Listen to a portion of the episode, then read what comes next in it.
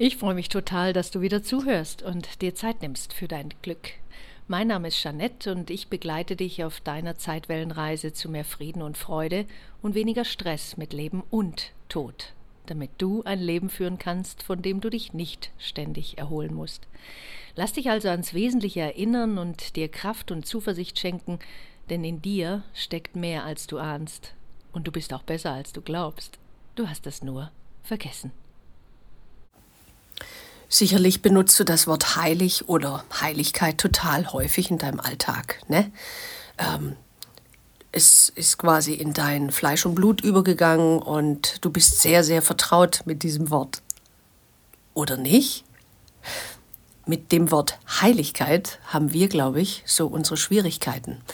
Heilig äh, sind vielleicht immer nur die anderen. Da kennt man die heiligen drei Könige, der heilige Abend, der heilige Vater und sonst noch einige vielleicht, die vorausgegangen sind und irgendwann mal heilig gesprochen worden sind. Tja, und jetzt heißt es doch tatsächlich in Lektion 36, dem heutigen Tagesimpuls, dass deine Heiligkeit alles umhüllt, was du siehst. Da wollen wir uns doch mal das Wort Heiligkeit vielleicht ein bisschen genauer anschauen.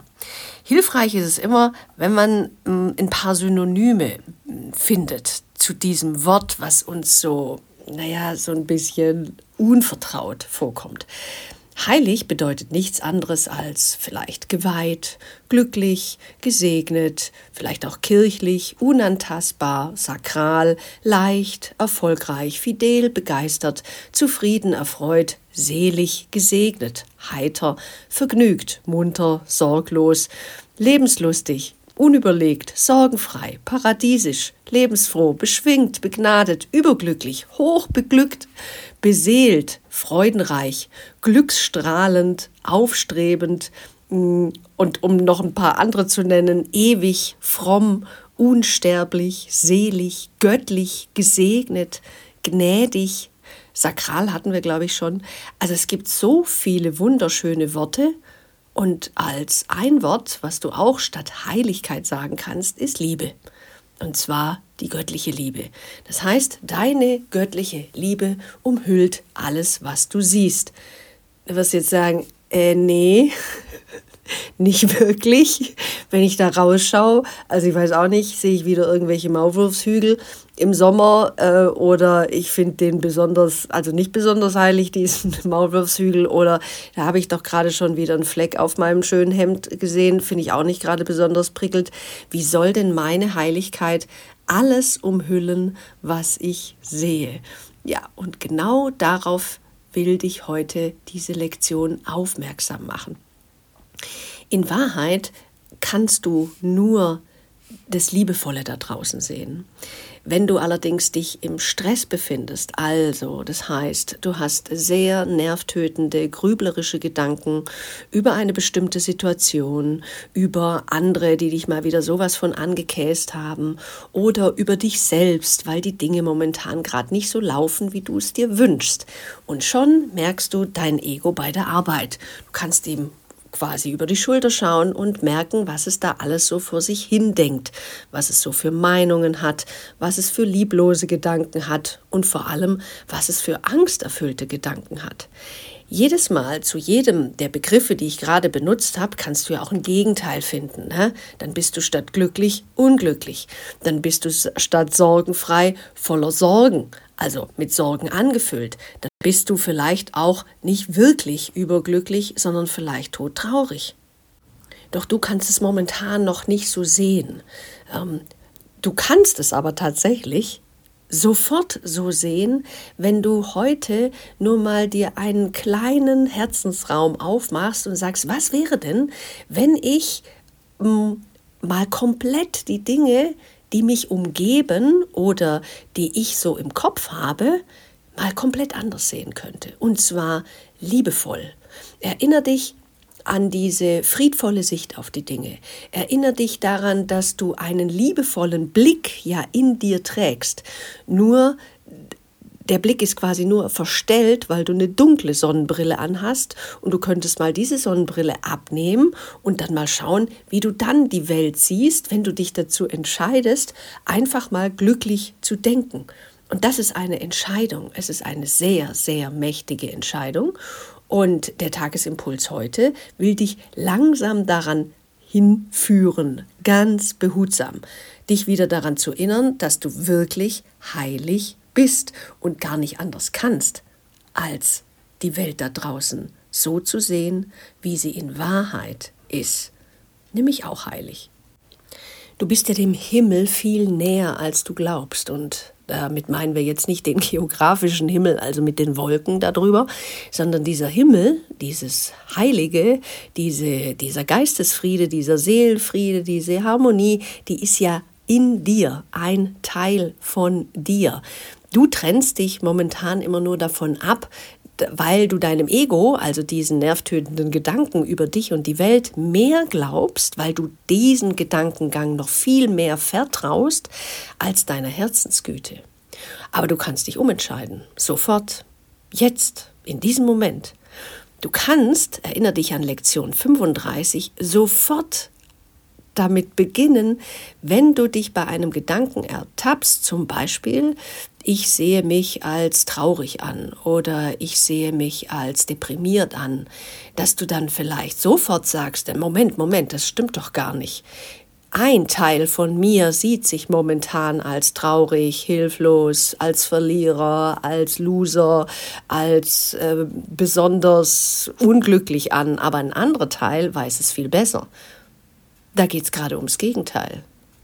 Genauso kannst du auch verfahren, wenn du sagst, naja, ich sehe mich momentan als total toll an oder total äh, tugendhaft oder siegreich oder barmherzig oder wundervoll oder wie auch immer. Könntest du auch sagen, nun ja, auch das könnte aus deinem Ego kommen. Muss es nicht, könnte es aber. Es ist eine Zuschreibung, die dein Ego da auf eine bestimmte Charaktereigenschaft, ein bestimmtes Gefühl draufgelegt hat. Das muss nicht unbedingt mit der Wahrheit übereinstimmen. Wenn du momentan zu viel Stress hast, weil dich wieder irgendetwas aufgeregt hat, dann halte inne und überleg dir jetzt mal genau, okay, was genau an dieser Situation hat mich eigentlich so aufgebracht? Was genau? Und äh, du wirst merken, dass du bestimmte Zuschreibungen machst. Ja, der eine hat das gesagt und das hätte er nicht tun sollen, denn das hat mich verletzt. Okay, dann hast du herausgefunden, was hat mich verletzt? Was genau hat mich verletzt? Ja, weil der das gesagt hat. Okay, und dann fragst du dich, wie kann es denn sein, dass ein, was jemand andere gesagt hat, mich verletzt? Das kann ja nur deswegen dann der Fall sein, dass ich mich verletzt fühle, weil ich dem anderen entweder geglaubt habe darüber, was er über mich oder eine bestimmte Situation oder Person gesagt hat, oder weil ich tatsächlich glaube, dass er sowas nicht sagen dürfte. Fakt ist aber, er hat es gesagt. Wie kann ich ihm das denn verbieten? Nein, ich kann es ihm nicht verbieten. Ich kann meine Zuschreibung, meine Einstellungen dazu, dass dieser Mensch das nicht sagen sollte, einfach zurücknehmen. Ich kann den anderen so sehen als das, was momentan eben gerade gesagt wurde und es neutral stehen lassen. Ich kann erkennen, dass das, was ich da rein interpretiert habe, nur einzig und allein von meinem Ego kommt.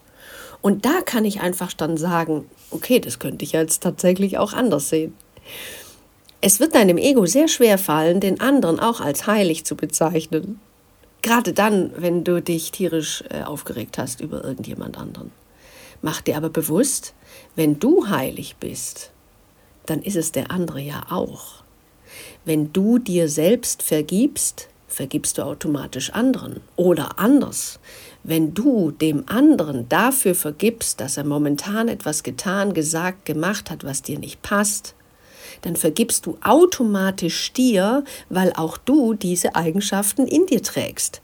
Die hast du vielleicht jetzt in dem Moment nicht zum Ausdruck gebracht, aber allein schon, wenn du in Widerstand gerätst über dem, was der andere vermeintlich dir angetan hat, dann wirst du merken, okay, da bin ich auch nicht ganz in Anführungsstrichen schuldlos, denn auch ich trage diese Teile in mir. Sonst könnte ich mich über den anderen ja gar nicht aufregen. Wichtig hier, keiner von euch hat Schuld. Der andere ist genauso schuldlos, sündenlos wie du.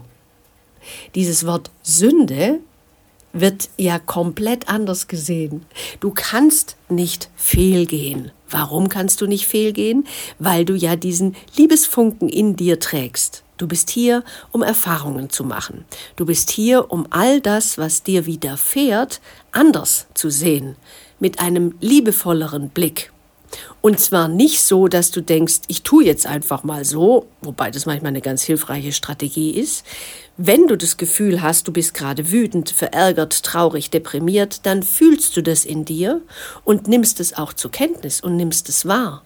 Du machst dir aber gleichzeitig auch bewusst, dass dieses Gefühl ja rein hirnphysiologisch nur 15 Sekunden maximal aufrechterhalten bleibt, damit du dich neu entscheiden kannst damit du auf eine andere Art und Weise vielleicht auch agieren und äh, reagieren kannst, dass du anderen Geistes wirst.